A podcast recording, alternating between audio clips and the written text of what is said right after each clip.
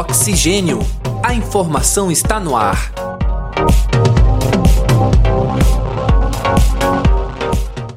Olá, caros ouvintes. Está começando mais uma edição do nosso podcast Oxigênio. A informação está no ar.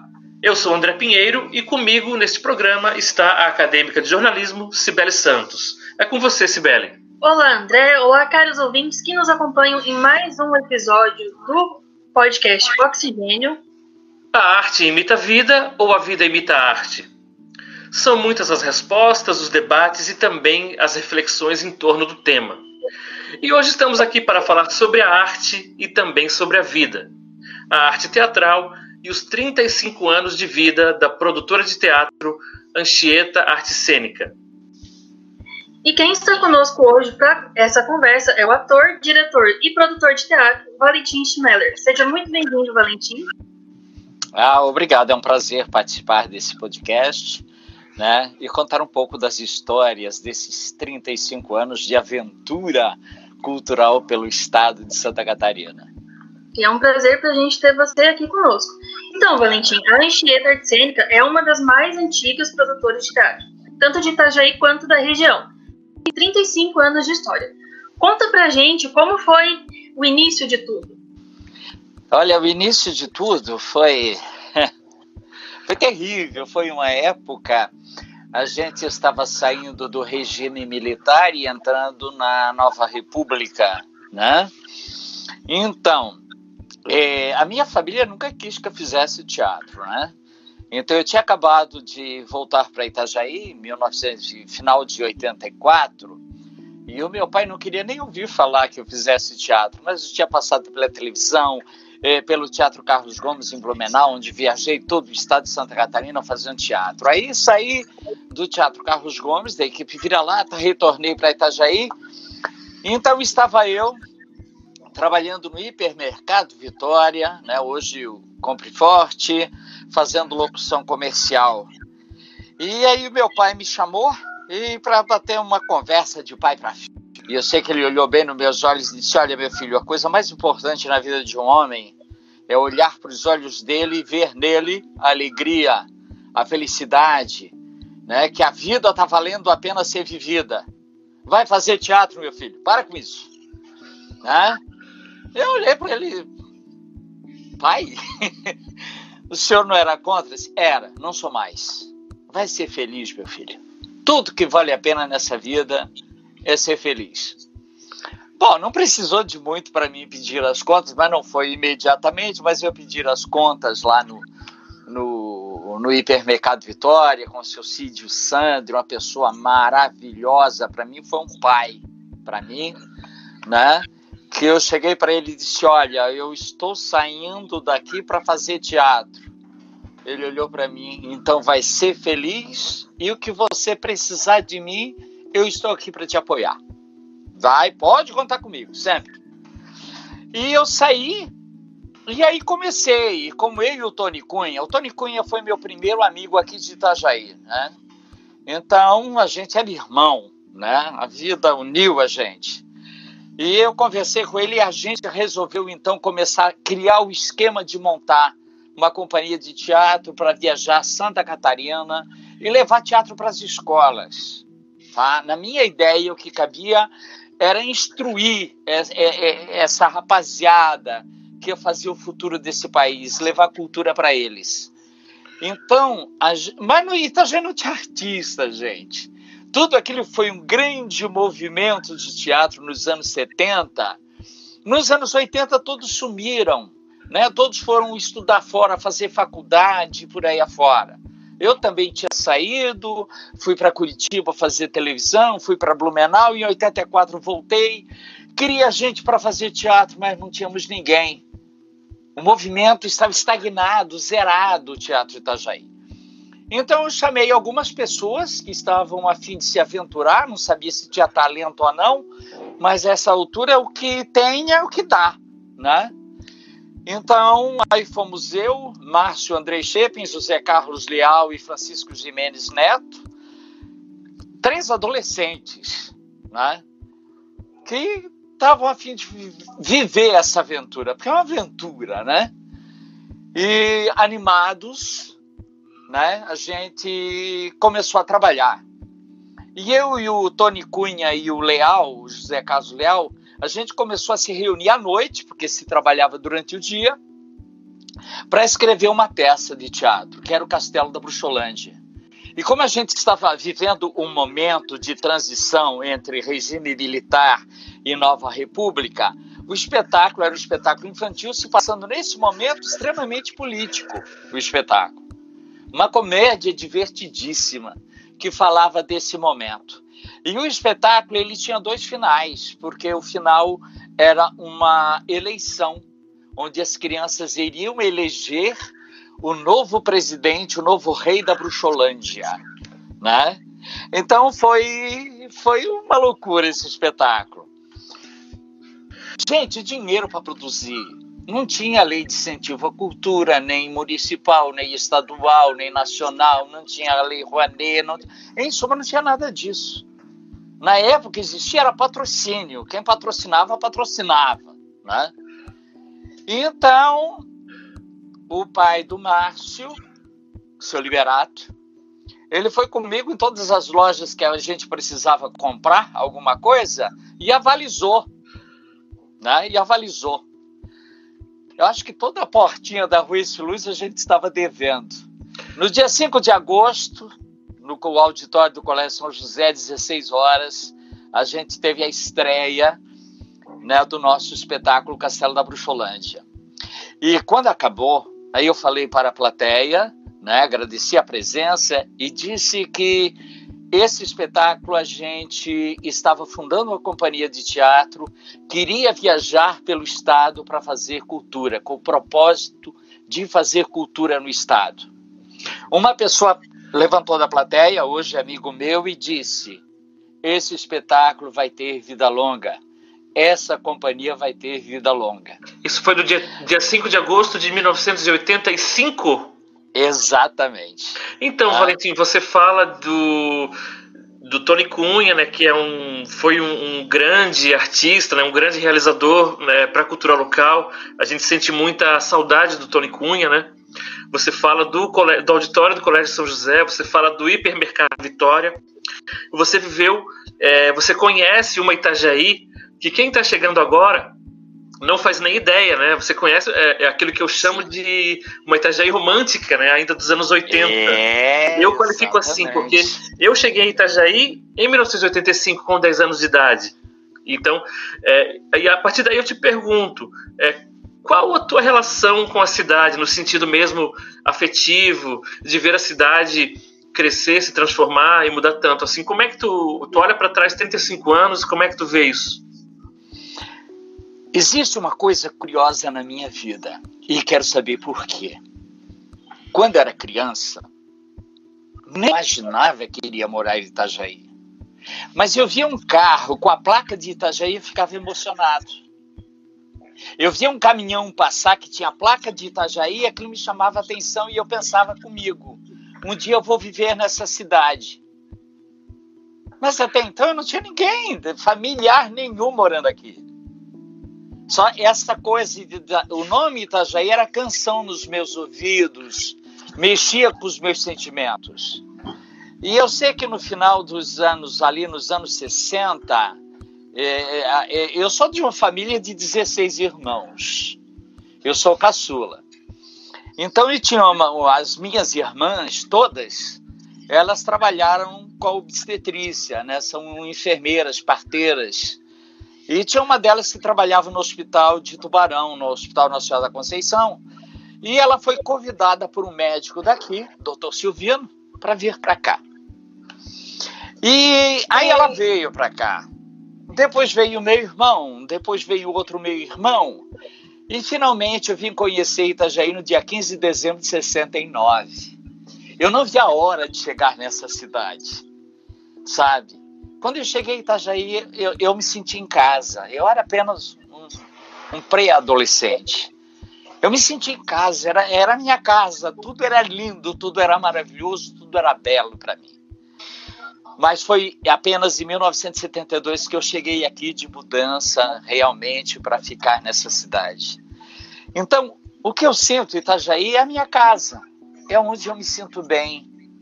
Onde o, a cidade me acolheu, me recebeu, me acarinhou, me beijou e me tratou como filho até hoje.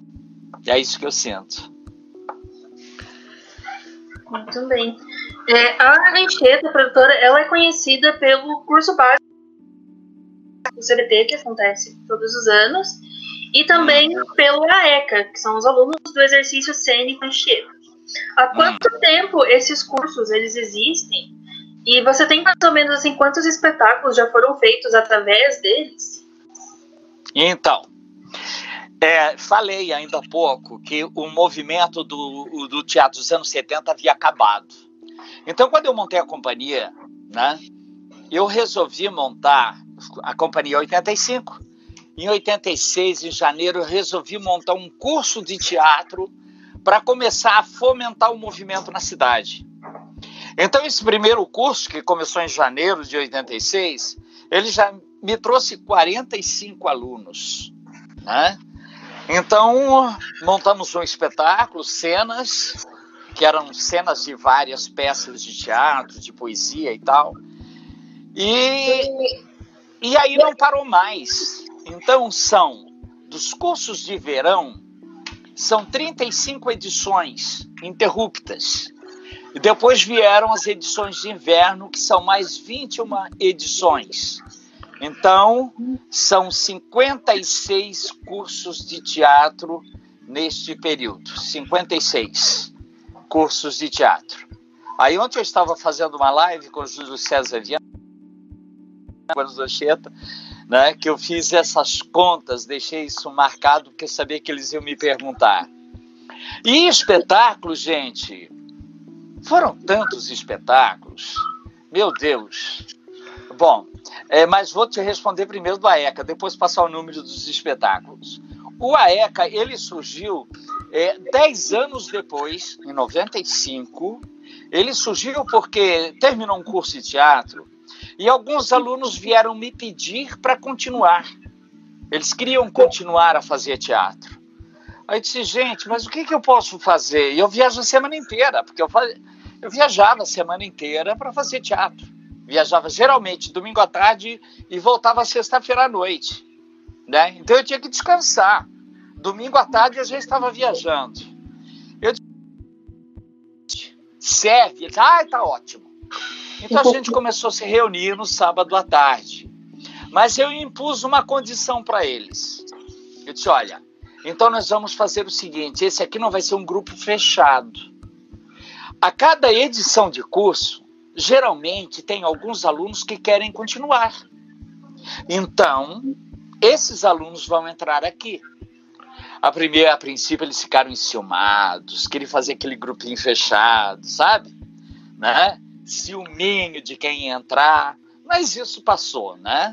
Então, isso continua até hoje. A cada edição de curso, novos alunos são convidados a integrar a escola e aí foi fomentando esse, todo esse movimento de teatro que tem na cidade, que 90% dos grupos que tem, de diretores, de atores que tem na cidade, todos passaram né, pelo AECA, pelo CBT, passaram por ali. Ali tiveram su, a sua origem, né? Que criou esse grande movimento de teatro, que não era a minha intenção. Aconteceu, que bom. Né? E como é a tua relação com esses outros grupos hoje? Como é essa convivência com, com o pessoal que é, meio que saiu do, do teu trabalho e que hoje é, meio que divide a cena contigo? É, são os meus filhos, né? São os meus filhos trabalhando, fazendo o trabalho deles, né? É, é, é a linguagem própria deles fazer teatro. Né? E eu tenho a minha maneira de fazer teatro. E eles criaram a deles, né? E, e cada um, eu vivo bem, a gente vive bem sim, em harmonia. Quando eu estreio algum trabalho, eles vêm assistir. Quando eles estreiam o trabalho deles, eu vou lá assistir, vou prestigiar, entende? A gente vive bem, sim, vivemos em harmonia, graças a Deus, né? Maravilha. É, algo que eu ainda não perguntei, é, por que o nome Anchieta? De onde veio o nome?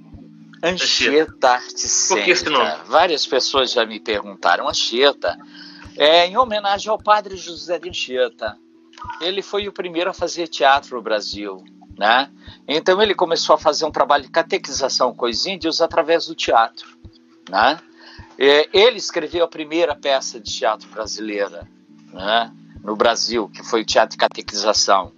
Então, em homenagem a este homem, porque a história dele é linda, a história de José de Anchieta é fantástica. Né? Então, eu quis homenageá-lo né, por ser o primeiro no Brasil a fazer o teatro, a, a, a usar a ferramenta teatral para catequizar os índios. Né? Então, por isso, é uma homenagem ao padre José de Anchieta. É isso. Voltando um pouquinho ali na, nas origens da produtora, iniciaram tudo ali naquele período de ditadura militar. A produtora passou por essa fase, pela transição. Você lembra, pode contar pra gente algum caso de censura que aconteceu em alguma montagem, algum espetáculo que vocês fizeram que sofreu alguma forma de censura? Ah, eu vivi isso, né? Eu vivi. Eu faço teatro há 56 anos, né? Então, claro que eu passei por isso. É, antes, aqui em Itajaí, eu fundei o grupo teatral Os Robsons, depois participei do grupo Chave, grupo Charlie Chaplin, né? Então, a gente vive isso, né? A gente viveu isso na peça, na, na, na, na pele, a coisa da censura e tudo mais. É, a gente teve um espetáculo, é, um espetáculo da Ione Breutigan, é, era um espetáculo de linguagem contemporânea, na época se chamava Teatro de Vanguarda, e o nome da peça era Quando os Pássaros se Libertam. Então era um espetáculo muito louco. Até hoje eu fico pensando o que realmente o espetáculo queria dizer. Era intrigante. Bom, a censura vinha assistir o espetáculo antes de você mostrar para o público. Primeiro, você tinha que escrever o texto, aí você ia ali, aí onde a Univale, aquela parte da recepção, ali ficava a Polícia Federal de Itajaí. Aí você ia ali, você entregava no envelope o texto da peça em três vias datilografadas. Dali ia para Florianópolis, de Florianópolis ia para Brasília de Brasília. Aí eles liam o texto e, claro, certamente o texto vinha todo pintado de vermelho. Frases, textos todo riscado e por aí fora. Então, em cima daquele texto limpo, que a gente tinha que fazer a peça. Tudo que estava riscado não podia dizer na peça.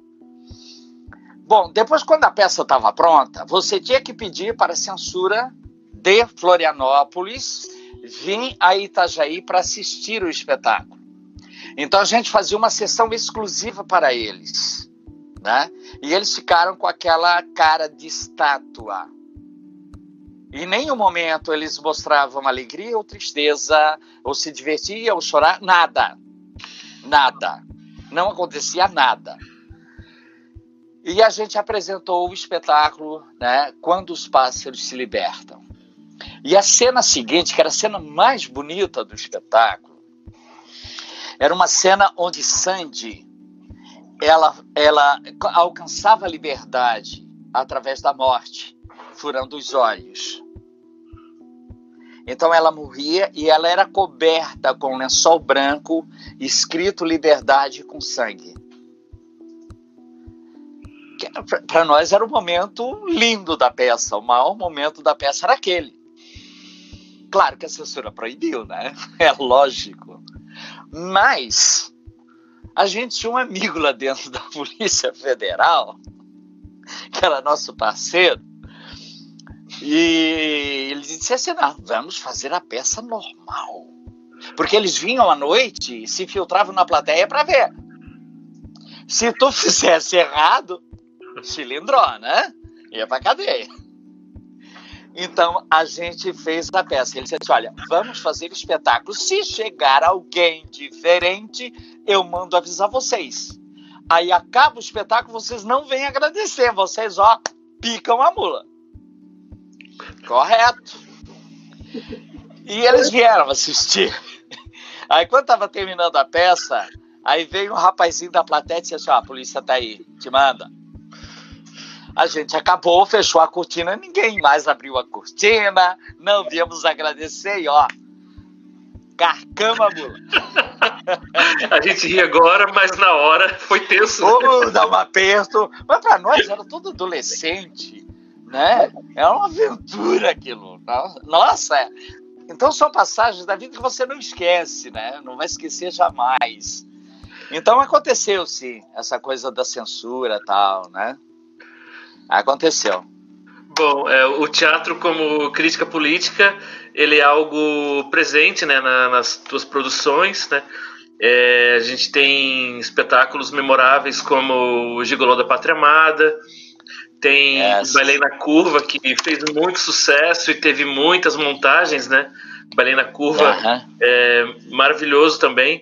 Eu queria que falasse sobre esses espetáculos, especialmente Balei na Curva, e qual a importância que eles tiveram ou o que eles têm para a companhia. Baile da Curva. Estava eu em Concórdia viajando com trabalhos meus e fui na rodoviária comprar passagem. Voltei, não tinha nada para ler, na livraria e aquele livro Baile na Curva. Não sabia o que era. Eu comprei, estava na promoção baratinho, livro de teatro sempre baratinho, né? Comprei, embarquei no ônibus e li. Li, me apaixonei. Disse, gente, isso aqui é a história da minha vida. É a minha vida, a cada parte sabe? Você tem que montar isso. Aí eu montei esse espetáculo no curso básico de teatro de janeiro de 88. Né? Ali entraram várias pessoas nesse curso, a Denise da Luz, o Luciano, o Estevão, é, Valéria, a, a, a Luciana Leite, Edgar dos Santos. Bom, nossa. Ali tem um monte de gente que depois, de uma forma ou de outra, continuou na arte fazendo teatro. Júlio César Viana né, participou também desse trabalho. Então foi um trabalho assim, muito importante, era a minha vida. Né? E é um espetáculo, é, é, ele tem duas horas de duração. Você pode fazer ele com sete atores tranquilamente. Ele foi todo programado para sete atores. Claro que a gente sempre usou mais atores, porque de, devido ao número de personagens que tem, né?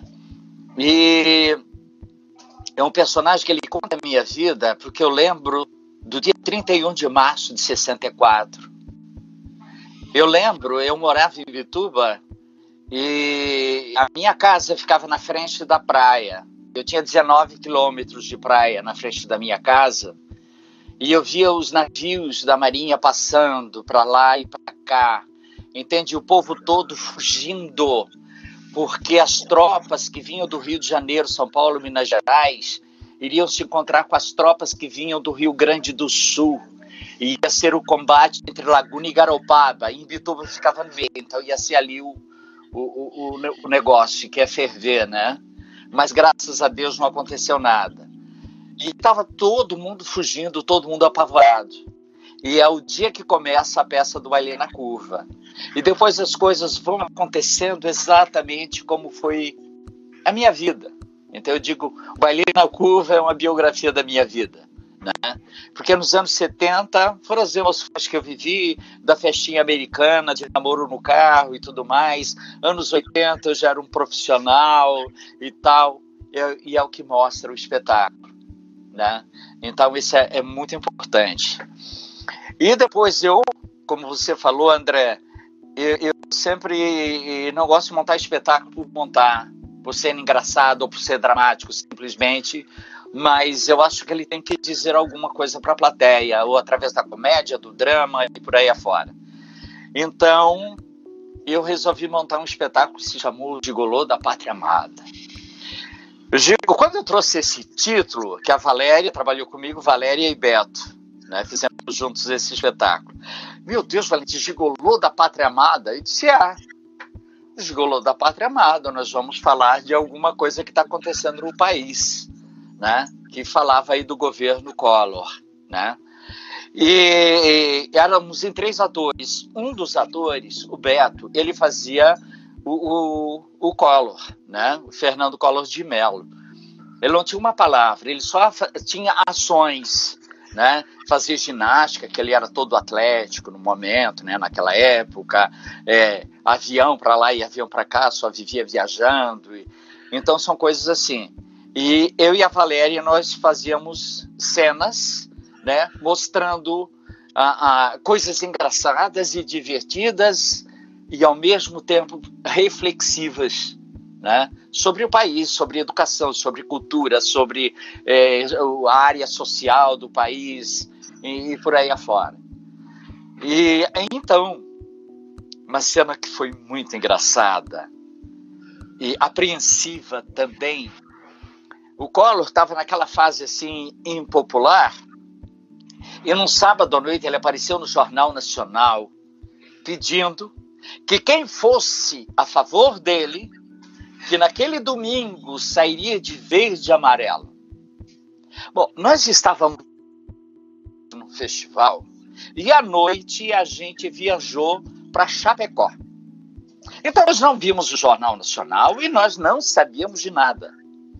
E nós tínhamos a camisa da divulgação, que era verde e amarelo, e escrito na frente, apesar deles, que era Collor com dois L's, apesar deles com dois L's, te amo Brasil.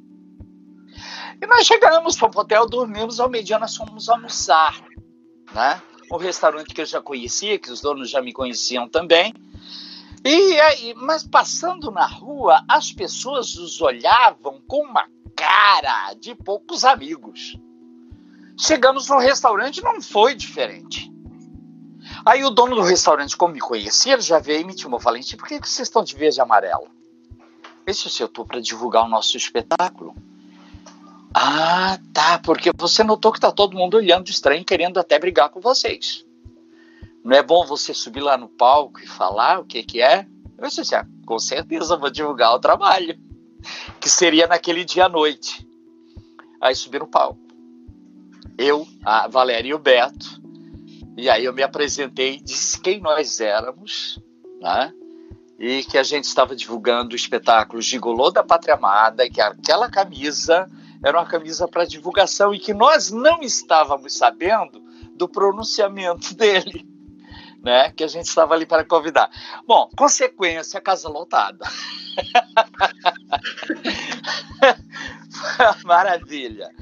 E a, a, gente passou, teve uma escola também em Chapecó, que foi uma coisa hilária. A gente apresentou os dois espetáculos lá, e a, e a gente tinha que sair na hora do recreio, pegar o táxi e ir embora. A gente não conseguia sair por causa dos alunos, sabe? É, queriam tocar na gente, é, queria autógrafo, queria, é, sabe, uma coisa louca que eu nunca vi aquilo na minha vida. Então, os professores e funcionários tiveram que fazer corrente humana para a gente conseguir entrar no táxi e sair. Foi assim uma loucura isso, né?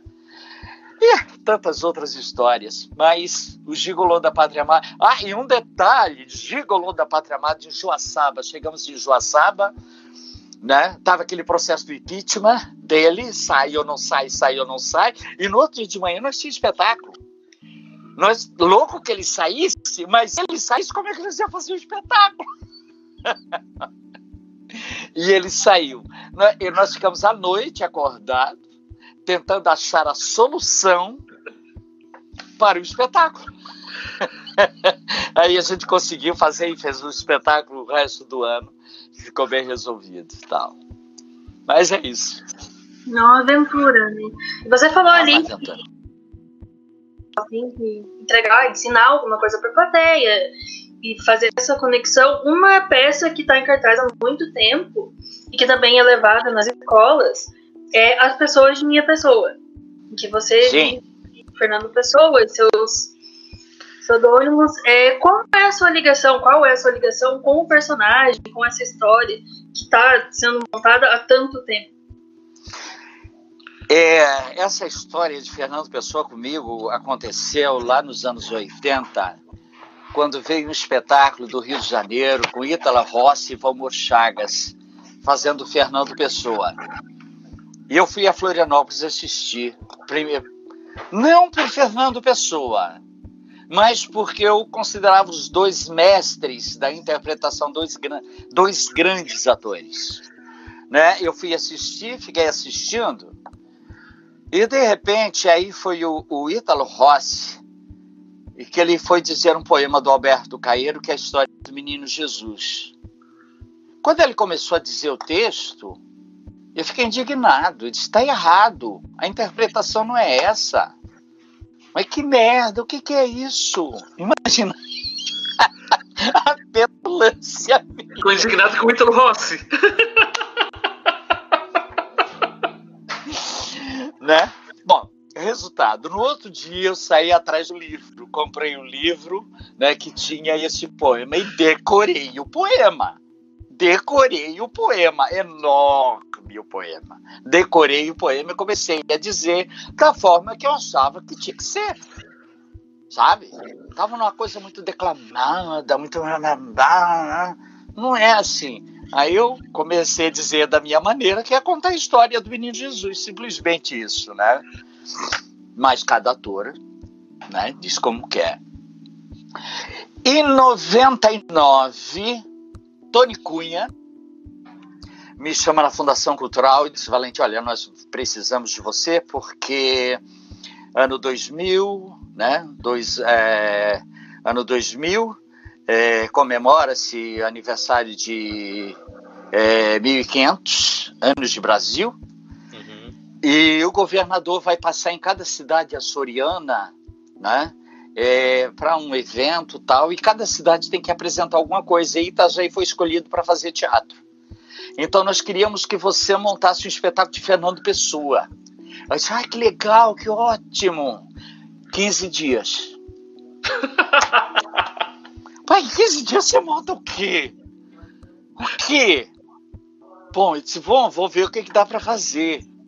Então a gente reuniu alguns alunos do AECA, a gente se trancou e foi estudar. A gente não tinha São Google para nos dar respostas, trazer textos, não tínhamos nada disso. Né? Tinha que ter livro, buscar quem tinha livro, que não tinha. Então, eu sabia que tinha Fernando Pessoa, mas agora eu sabia o que, que era Álvaro de Campos, Alberto Caeiro, né? É, Álvaro de Campos, Alberto Caeiro e Ricardo Reis e, e, e por aí afora a gente montou uma coisa e apresentou, né? Sabe aquele espetáculo que ninguém entende, todo mundo aplaude e diz que é lindo? Foi hermético. aconteceu. Denso hermético. É. Então, mas nós sentimos que aquilo ali dava para fazer um bom caldo com o tempo. Então, depois que a Fernando Pessoa e aí sim montar um espetáculo entendendo o que, que a gente estava fazendo. Né? A gente montou um As pessoas de minha pessoa é a quinta montagem de Fernando Pessoa. Eu adoro fazer o espetáculo. Né? E essa montagem que eu faço sozinho seríamos para fazer em quatro atores. Mas quando chegou na hora de montar, um não pôde, outro não pôde, outro não pôde, outro não pôde, já tinha dinheiro arrecadado da lei de incentivo à cultura. Aí eles me aconselharam: faz um espetáculo solo. Disse: vocês estão malucos? E aí eu pedi para o Rafael Ossi de Mello, que era um dos atores, meu aluno, fazer a direção do espetáculo.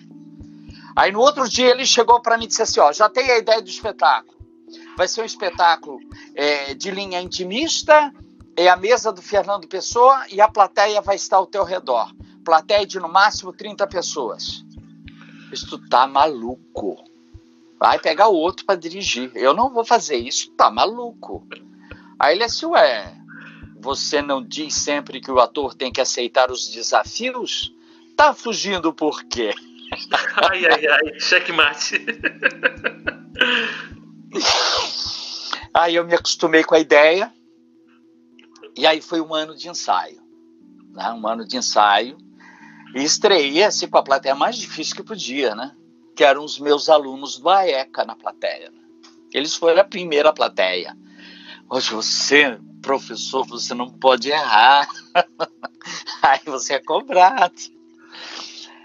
Mas foi. E até que eu decidi levar esse espetáculo para a escola, e quando eu decidi isso, nossa, me chamaram de louco em todas as línguas. Levar a poesia para a escola de ensino médio, você tá maluco. Eu disse: olha, me matar eles não vão. Não vão. Fui, fiz, e estou fazendo há 11 anos. Nossa, o que eu já recebi de manifestação através do espetáculo, as pessoas minha pessoa, vocês não têm ideia. Eu acho que foi o meu maior desafio como ator, né? Tá trabalhando tete a tete, olhando no olho das pessoas, porque o formato não mudou, né? Fui aplaudido de pé inúmeras vezes por alunos. Quando é adulto, tudo bem, mas quando é aluno adolescente de ensino médio, se levantar para aplaudir, cara, é uma satisfação que não tem tamanho, né? Então é um espetáculo que somou na minha vida, me mostrou tanta coisa. Nossa, só tenho alegrias com o espetáculo. Enquanto eu viver, ele vai continuar comigo. Maravilha. É, você falou justamente dessa coisa do tete a tete, do contato, da proximidade, né, de, de, ter o público à sua volta. E hoje nós vivemos um contexto totalmente antagônico a isso, né, totalmente contrário. Então, Valentim, eu pergunto a você, é, nesses tempos de isolamento social, como é que a produção teatral, né, e, e no seu caso, na sua, a sua companhia, como é que vocês estão fazendo para sobreviver, para tocar o trabalho é, durante essa crise do Covid-19? Então, tá difícil, né? As aulas eu mantenho online, né? E o nosso projeto desse ano, eu ia montar três espetáculos, um trem para Itajaí City, é, ia montar um infantil, que era Pluft de Fantasminha, e um espetáculo novo com a direção do Rafael Ossi de Mello, que é um espetáculo. Gente, esqueci o nome do espetáculo agora. Um espetáculo que eu acho divino, maravilhoso. Ai, esqueci o nome. Esqueci o nome agora do espetáculo. Então, aí não deu. Mas semana que vem a gente tem uma reunião para ver como é que a gente vai resolver essa parte. Porque o dinheiro já foi arrecadado da lei de incentivo na, da, né? lei de incentivo à cultura, já está depositado o que que nós vamos fazer para fazer alguma coisa? Não é que processo que a gente vai, porque até o final do ano a gente tem que fazer alguma coisa, né? Não sei como vai ser agora as aulas à distância, muito estranho no início, viu? você é acostumado com todo mundo na roda, você conversar, é trabalho de corpo, aquecimento, voz, e, e, e de repente tudo acabou. Às vezes eu fico pensando, passando, meu Deus, será que isso foi em outra encarnação? Porque parece que é, é, foi tão longe. Será que eu vou voltar novamente a, a ter os alunos à minha volta, a, a estar no palco? A, quando é que isso vai acontecer? entende? Mas eu não falo isso assim meio como vítima, não, tá? Eu sou de encarar, não perdi o sono em nenhum momento por causa disso, né?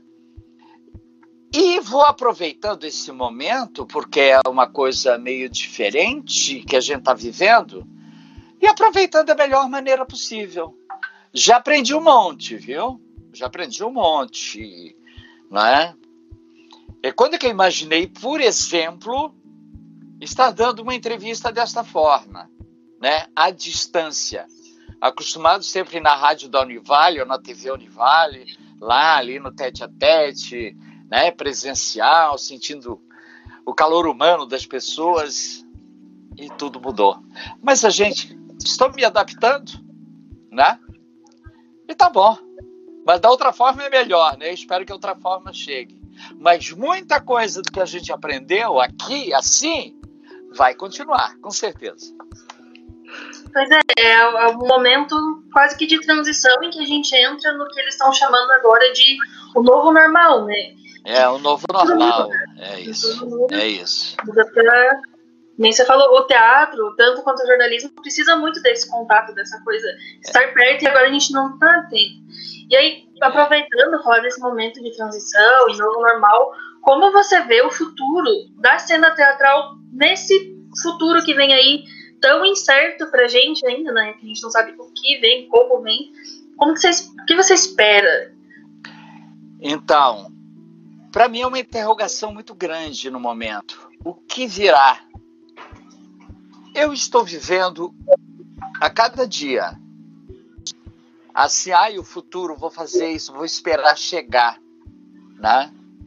E viver cada momento que cada dia que está passando, vou vivendo.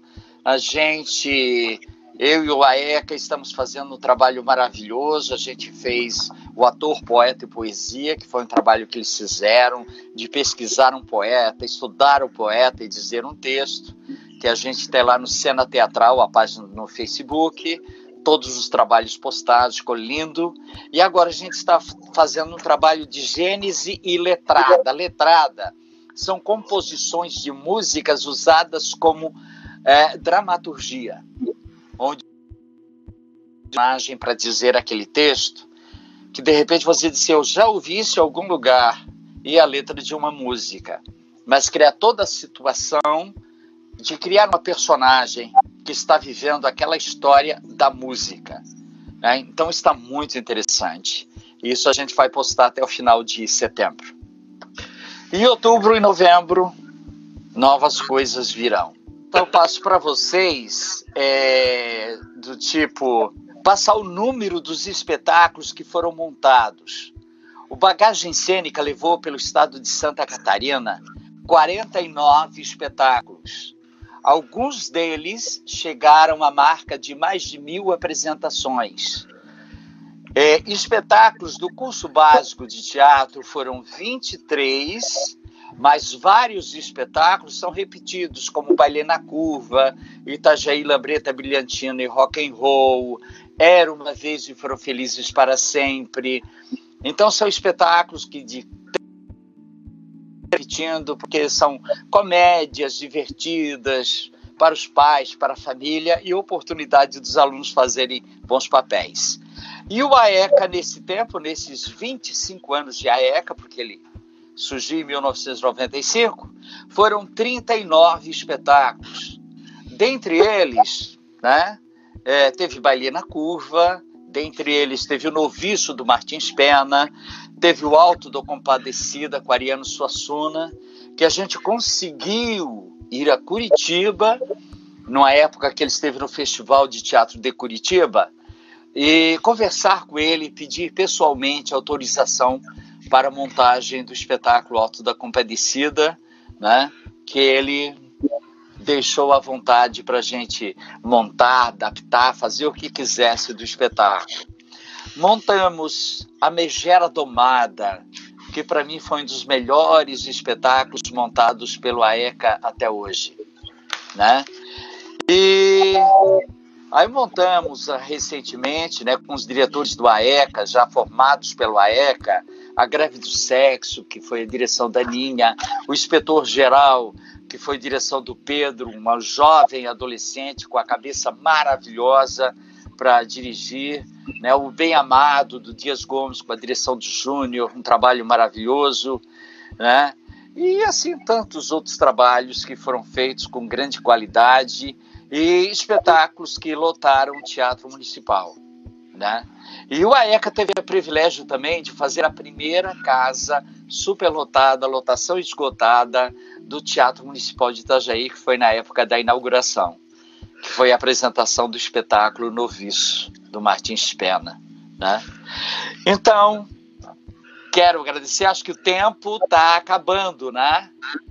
Então, gente, eu quero agradecer muitíssimo a oportunidade né, de conversar com vocês a respeito desses 35 anos do Anchieta Arte Cênica e dizer para vocês que viver de teatro não é fácil, não. É, é muito difícil e cada vez mais difícil, tá? Mas né, a luta continua.